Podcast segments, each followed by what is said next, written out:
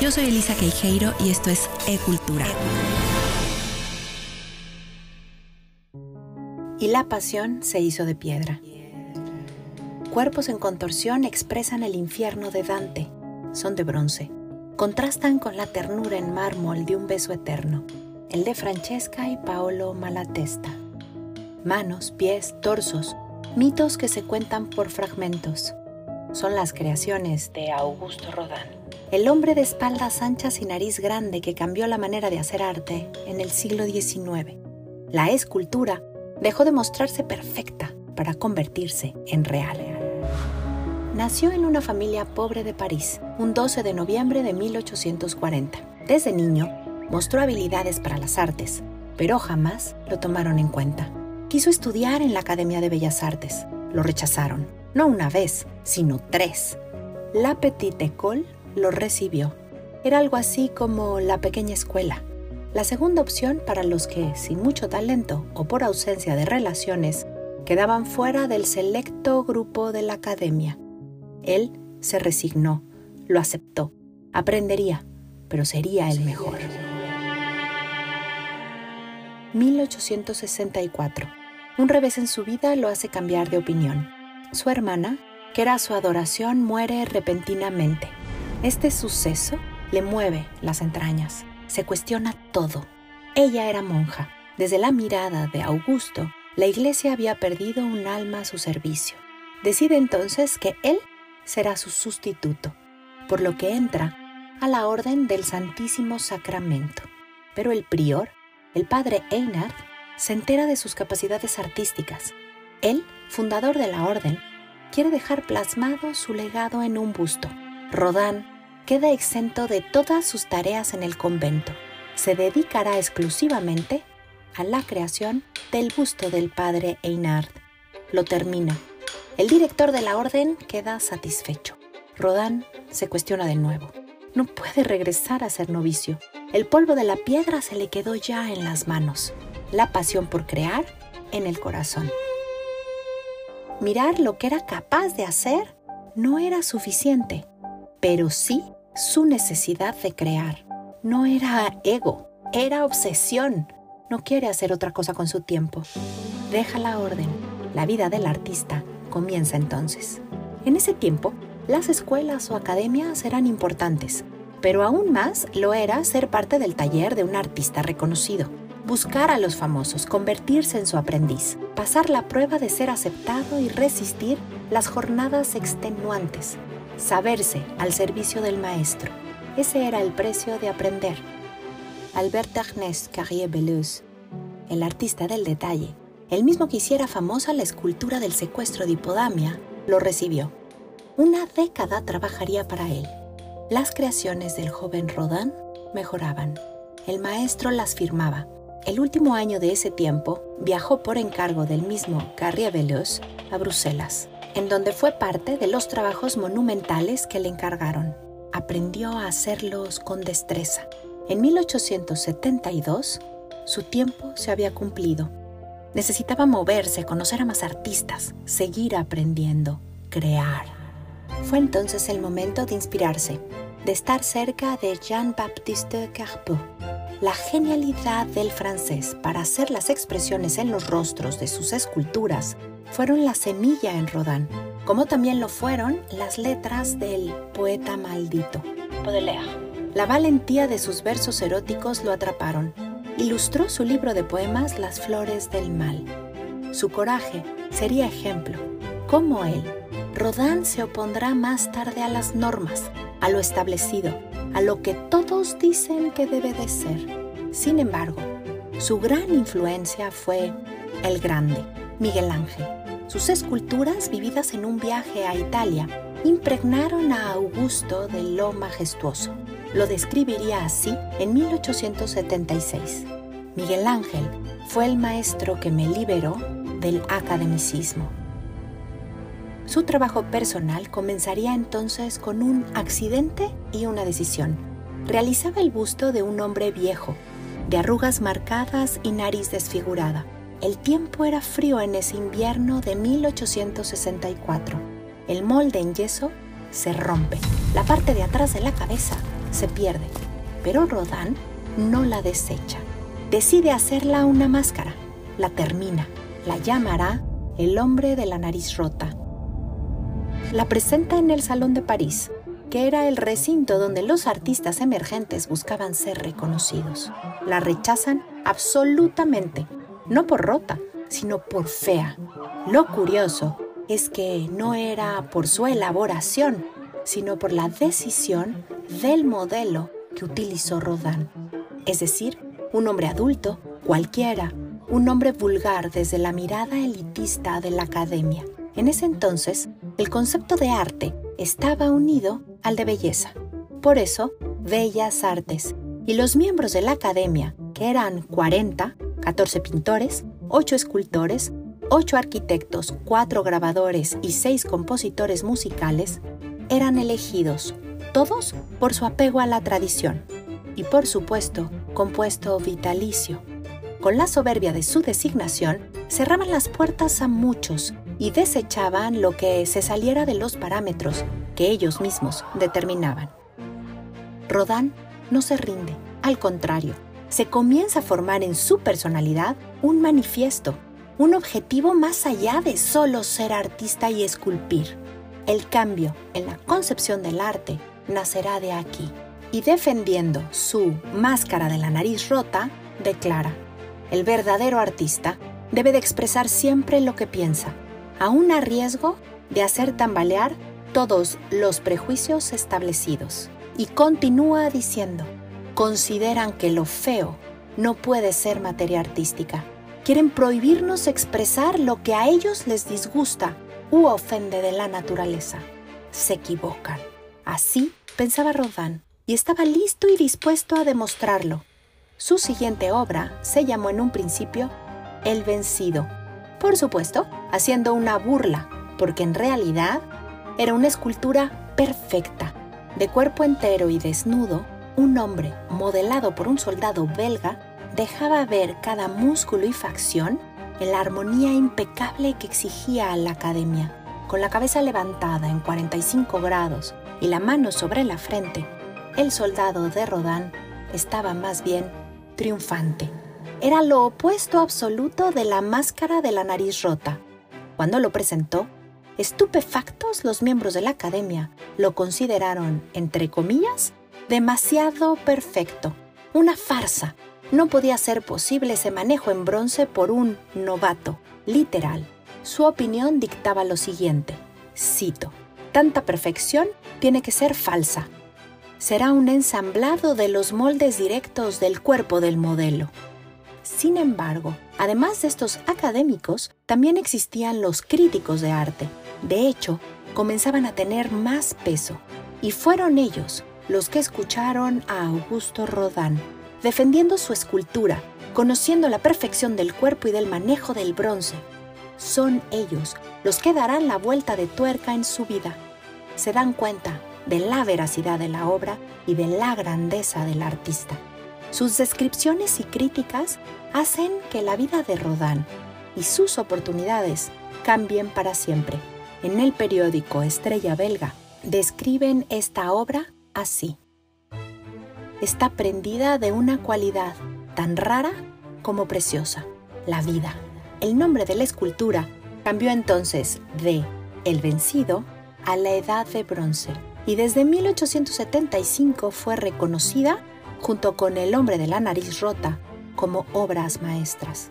El gobierno francés la compra y encarga al nuevo escultor las puertas del infierno. París entero se estaba remodelando monumentos, avenidas, plazas y parques se salpicaban con obras de arte. Era 1880, cuando le piden a Rodin que levante su versión del infierno de Dante, unas puertas monumentales que serían la entrada del nuevo Museo de Artes Decorativas, hoy el Museo d'Orsay. Los bocetos comenzaron. La inventiva y creación de Rodin se desbordaban. Él mismo se corregía, quitaba y ponía elementos, justificaba los aparentes retrasos con explicaciones convincentes. Tenía razón. Más de 10 años se llevará en terminarla.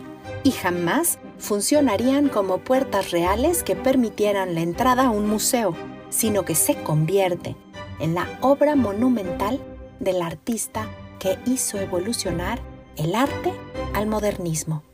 Una sola vez expuso sus puertas del infierno, en 1900 en París, como parte de su primera muestra retrospectiva, en el Pabellón del Alma, dentro de la Exposición Universal de París.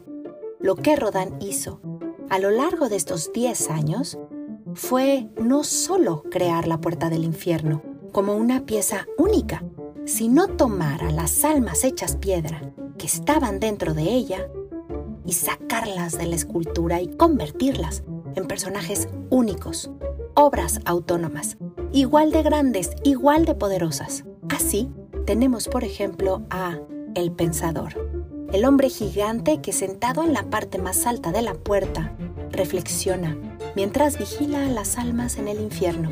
El codo derecho lo recarga en su pierna izquierda.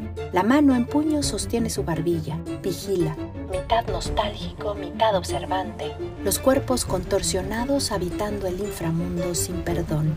Un gorro frisio lo corona. Expresa su libertad e inteligencia.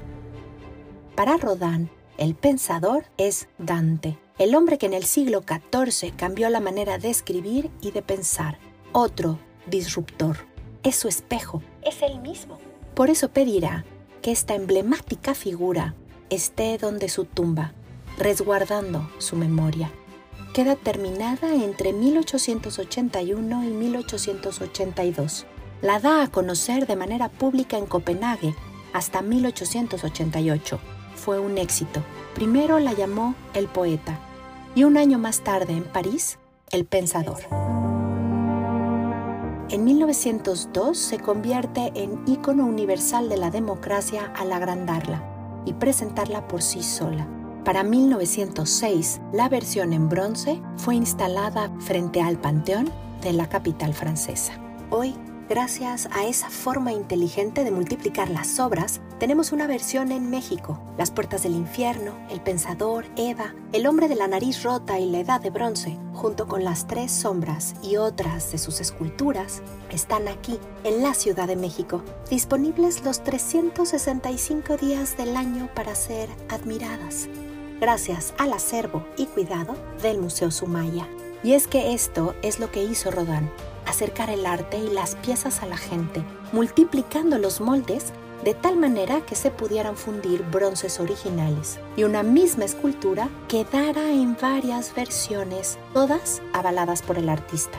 Así, la vida de Rodin no se puede desligar de la creación de esta puerta, o del pensador, o de las tres sombras, que son esos tres adanes inmensos que la coronan, cada uno en una posición distinta, con un escorzo que deforma y da fuerza a su cuerpo. Son las esculturas con las que Augusto da honor a Miguel Ángel Buonarroti, ya que la mano derecha de uno de ellos extiende el dedo índice en la misma posición que la dan de Miguel Ángel en la capilla sixtina, el dedo de la creación de Dios. Con detalles así, Rodán oculta mensajes en sus esculturas. Por ejemplo, con Eva. Primero que nada, la saca del infierno. Eso ya significa para él que no es pecadora, como la historia la ha hecho verse. Y dos, logra en su diseño una combinación de sensualidad y culpa. La pieza está hecha para mirarla desde dos ángulos. En uno de ellos, la posición de los brazos cubriendo su rostro y corvando el cuerpo, nos recuerda a la Eva culposa de Masaccio, fresco que inspiró al mismo Miguel Ángel y ahora a Rodin, el cual denota la humanidad de la mujer que se expulsó del paraíso según el Génesis de la Biblia. Pero desde el otro ángulo, la Eva de Rodin levanta la barbilla. La manera de cubrirse el cuerpo es sensual más que culposa cargada con una feminidad adicional, porque su vientre crecido no susurra que está encinta. Y es que la mujer que modelaba para Rodin como Eva quedó embarazada durante el proceso y el maestro del cincel, en lugar de cambiarla por otra chica, decide incluir este gesto como la naturaleza humana misma. el ser madre.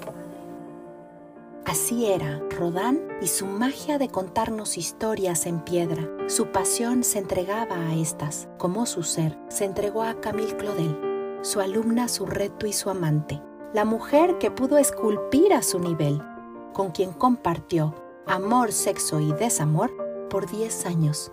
Intensa fue su pupila, pasional su pareja y determinante para decirle adiós. Por mucho tiempo se pensó que Rodán la dejó, pero no fue así. Camille, que compartía la misma obsesión por sus creaciones que Augusto, y que era de las poquísimas mujeres que en el siglo XIX se dedicaban de manera formal al arte, quedó embarazada de Rodán. En silencio, guardó esta noticia a su amante, pero le impuso un ultimátum, dejar a Rose la mujer con la que compartía su vida desde 1864. No era su esposa. Él se oponía como libre pensador al matrimonio, como también se negó toda la vida a reconocer al hijo que tuvo con ella, Auguste Eugène Bourret. Rose siempre estuvo en la sombra de Rodin. Nunca fue su mujer públicamente, pero era su refugio, su cueva. Camille siempre lo supo, la toleró y se dejó ser la otra, pero al quedar embarazada, quiso convertir a su amante en su esposo. Se lo exigió. Rodin se negó. La amaba, sí, pero no estaba dispuesto a dejar a Rose ni su doble vida. Entonces Camille toma dos decisiones. Uno, abortar. Y dos, dejar a Rodin. Con el corazón partido, pero la firmeza de una leona, se decidió a abrir camino sola. Sin embargo, la sociedad parisina de ese siglo estaba lejos de dar la bienvenida a una mujer como ella. Sí expuso como artista una sola vez. Rodin no dejaba de buscarla y ella de rechazarlo. Trató igualmente de ayudarle a vender sus piezas. Si ella se enteraba, enfurecía. Sin embargo, la soledad, el rechazo social y la muerte de su padre, que siempre la había apoyado, la llevaron a quebrarse. Un brote de locura y desesperación la hizo romper un gran número de sus creaciones. Se exilió a sí misma y su hermano, que una vez la había admirado y ella, impulsado, decidió entonces, por presión de su madre y conveniencia de su carrera política, encerrarla en un manicomio. Camille necesitaba ayuda, sí, pero no olvido. 30 años pasó internada en el asilo mental. Ni siquiera Rodin pudo intervenir por ella. Sus cartas demuestran lo mismo lucidez que dolor.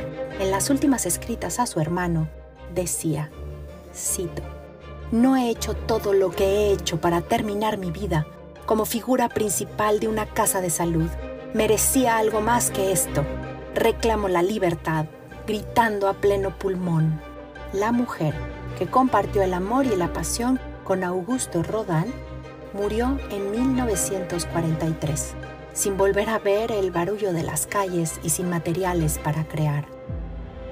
Sobrevivió 26 años más a Rodin, quien una vez aceptada la pérdida, siguió enfocado más que nunca en sus esculturas.